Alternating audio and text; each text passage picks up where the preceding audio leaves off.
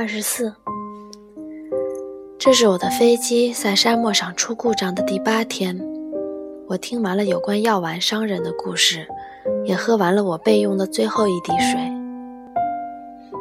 啊，我对小王子说道：“你回忆的这些故事可真有趣。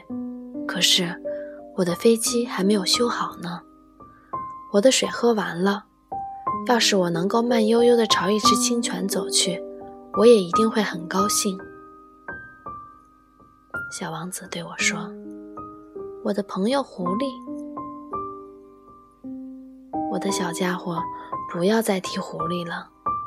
为什么？因为我就要渴死了。”他没弄懂我的意思，便回答我说：“即便快要死了。”有过一个朋友也很好嘛，我就为自己有过一个狐狸朋友而感到很高兴。他没有估计到这种危险，我心中想到，他从来不饥也不渴，只要有点阳光就够了。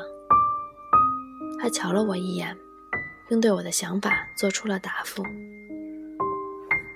我也渴了，咱们去找一眼水井吧。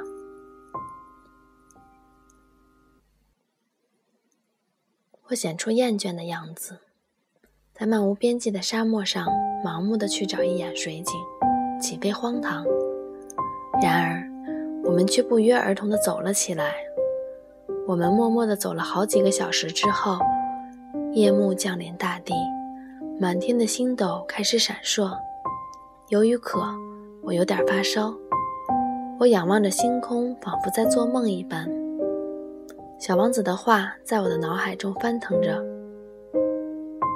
这么说，你也渴了？我问他。可他没有回答我的问题，只是对我说道：“水对心田可能也是有益的。”我没有弄懂他的话，可我也默不作声了。我清楚的知道不该去追问他。他累了。坐了下来，我也挨着他坐下。片刻沉寂之后，他又说道：“星星之所以美丽，是因为有一朵人们看不见的花。”那当然，我应道。而后，我便默默地看那月光下的层层沙浪。沙漠很美，他又说道：“沙漠确实很美。”我一直很喜欢沙漠。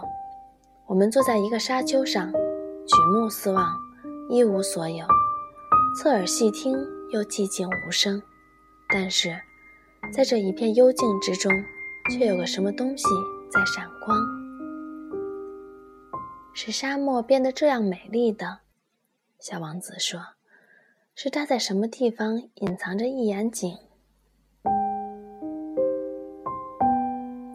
我为突然明白了沙漠上的神秘之光而惊讶不已。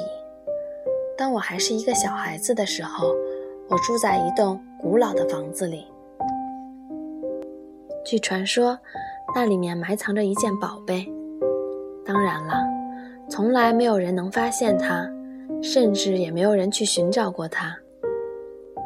可是这件宝贝却使整个房子令人神往。我家的房子在他的心灵深处隐藏着一个秘密。是的，我对小王子说：“不论是房子、星星，或是沙漠，使得它们美丽的东西都是肉眼看不见的。”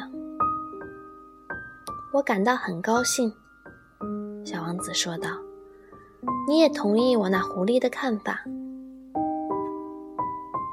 这时，小王子睡着了。我就把他抱在怀里，重新上路。我很激动，好像是抱着一个娇嫩的宝贝。我甚至觉得，地球上没有什么比这更娇贵的东西了。我借着月光，看着这苍白的前额，看着他这紧闭的双眼和这随风飘动的缕缕头发。这时，我自语道：“我所看到的。”只不过是外表而已。而那最重要的东西用肉眼是看不见的。